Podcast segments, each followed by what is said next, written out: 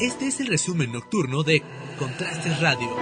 El presidente de México, Andrés Manuel López Obrador, estuvo en Sinacatepec, Puebla, en donde anunció que la próxima semana iniciará la campaña de vacunación masiva. Afirmó que el abasto de la vacuna contra COVID-19 está garantizada en todo el país. El gobierno del estado de Puebla no ha autorizado la demolición del mercado de Malucan. Aún le falta al ayuntamiento tramitar el estudio de impacto ambiental. Así lo dijo el gobernador del estado, Miguel Barbosa. Esta tarde cayó un árbol en el zócalo del municipio de San Martín Texmelucan debido a las fuertes ráfagas de viento. Afortunadamente no hubo personas lesionadas, aunque sí un monumento dañado.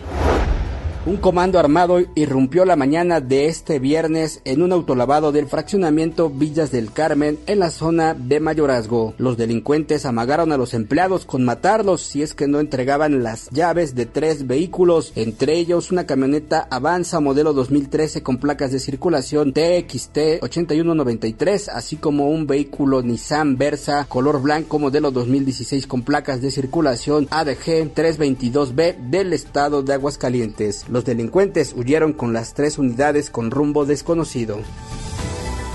Este es el resumen informativo de Contraste Radio de este 12 de febrero. Mi nombre es Carlos Gómez. Que pase una excelente noche.